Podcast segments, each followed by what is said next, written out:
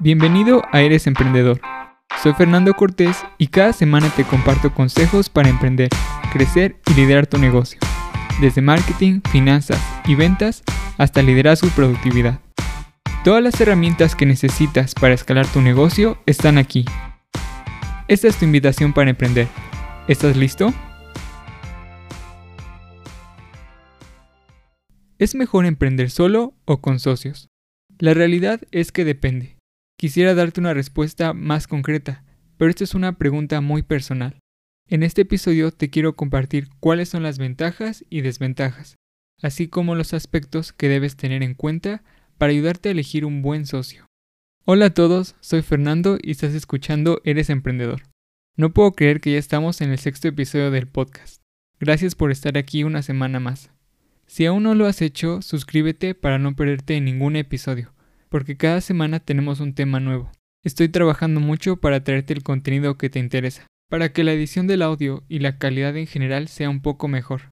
Te confieso que emprender este proyecto ha sido un reto, porque a veces cuando estamos trabajando en algo nuevo y no resulta como nos gustaría, eso te puede desanimar o frustrarte un poco. Y me refiero a cualquier cosa, pero especialmente con tu negocio o algún proyecto creativo. Pero sabes algo, es parte del proceso.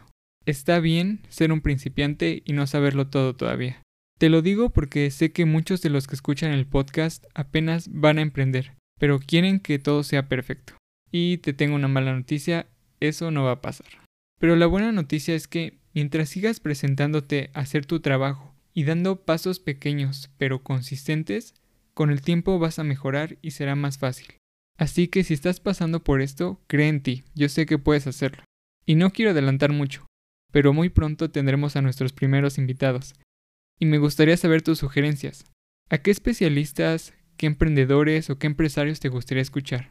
Sabes que en la descripción puedes encontrar los enlaces para enviarme un mensaje de voz o un correo. O también puedes enviarme un mensaje directo en LinkedIn en mi perfil personal, en donde también vamos creciendo en seguidores poco a poco. Ahora sí, vamos al tema de hoy.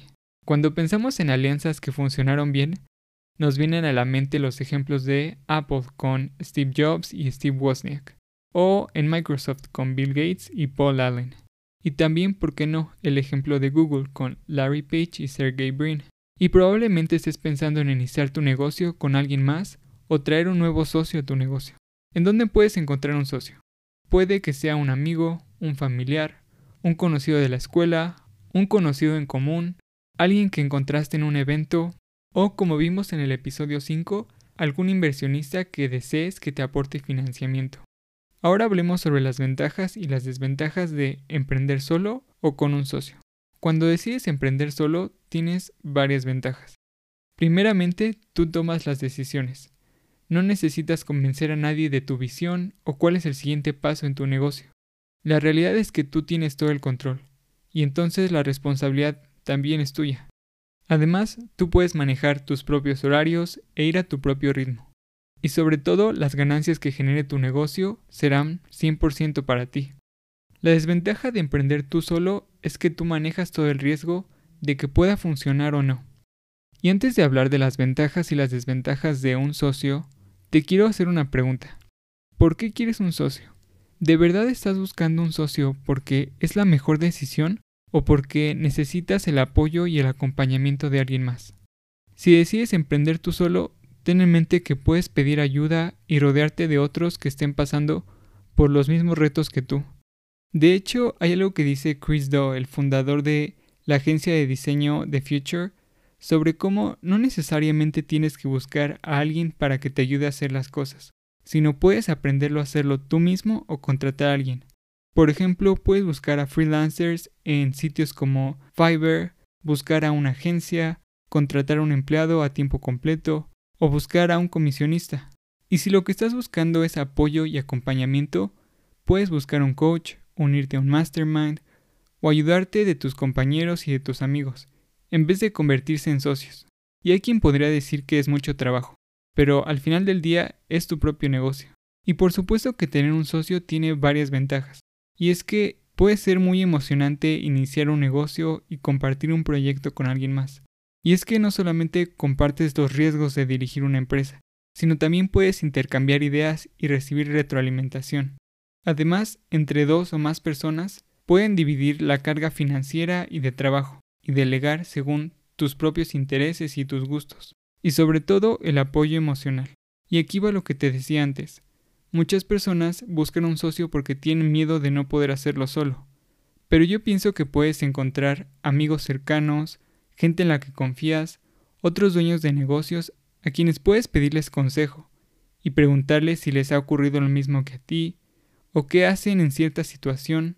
Lo que te quiero decir es que puedes encontrar consejeros sin dar una parte de tu negocio. Pero una ventaja clave de tener un socio es que probablemente puedas encontrar a alguien que tenga talentos y habilidades que se equilibren con los tuyos. Puede que alguien sea muy bueno con los números, mientras otro se encarga de la organización y el servicio al cliente. Es por eso que muchas personas creativas buscan a una persona que sea especialista en negocios, que sepa de ventas, producción y diseño.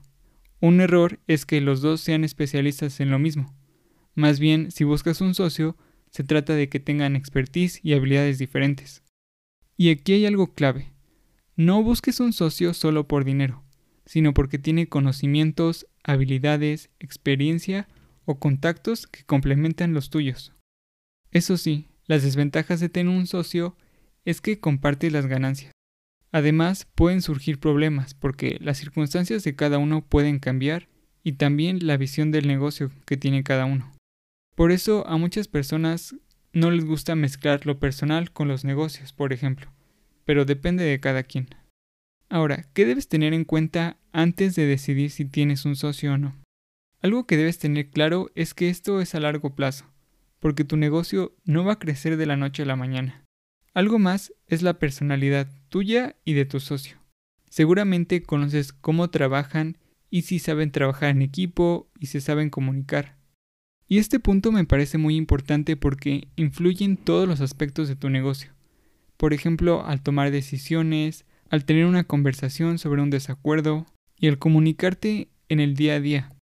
El segundo aspecto que debes tomar en cuenta es la confianza. O sea, que haya el mismo compromiso de ambas partes y que estén listos para trabajar a tiempo completo en su negocio por varios años. Algo más es la ética de trabajo y las motivaciones. Por ejemplo, si tú quieres crear el mejor producto posible, pero tu socio quiere ganar la mayor cantidad de dinero posible, esto puede llevarte a un conflicto. Además, crecer tu negocio toma tiempo y esfuerzo cuando vas comenzando, y debes saber si los dos están dispuestos a dar el 100%. Y por último, conocer cuáles son las habilidades de tu socio. Imagina un negocio con dos personas muy buenas para desarrollar productos, pero muy malas en ventas probablemente va a ser más difícil que escalen su negocio. Al principio del episodio hablábamos de Apple. Steve Jobs y Steve Wozniak hacían un gran equipo porque Steve Jobs era el vendedor y Steve Wozniak desarrollaba los productos, así que se complementaban perfectamente. Si estás buscando un socio, quieres alguien que tenga experiencia en negocios, ventas, marketing, finanzas o los conocimientos técnicos que a ti te faltan. Ahora, si decides tener un socio, es muy importante establecer tus expectativas. Algo que te puede ayudar mucho es crear un pacto de socios en conjunto con tu abogado. Y no me refiero al acta constitutiva de tu empresa legalmente, sino a un documento en el que plasmes todos los posibles escenarios de tu asociación. Por ejemplo, qué trabajos y qué responsabilidades tiene cada socio, cuánto tiempo dedicará cada uno al negocio, cuánto dinero va a aportar, cómo se van a tomar las decisiones, quién tiene la palabra final, cómo se van a resolver los problemas, qué pasa si un socio quiere dejar el negocio, qué sucede si un socio muere, qué pasa si quieres incorporar a nuevos socios, y si uno de los dos quiere salirse del negocio, qué va a pasar con todos sus activos, cómo se van a dividir las ganancias, cómo se van a manejar las deudas, y quién va a ser el dueño de tu lista de clientes, tu lista de correos, la propiedad intelectual, cualquier equipo que tengas, tus procesos y sistemas y tu branding.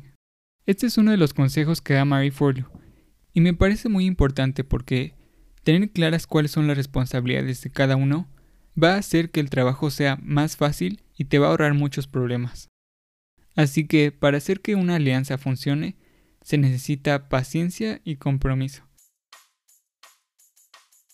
En este episodio aprendimos que, antes de tomar una decisión, hay varias cosas que debes considerar. Por ejemplo, si decides emprender, puede que haya cosas que no sepas hacer. Además, puedes contratar a alguien más para que te ayude a realizar ciertas tareas.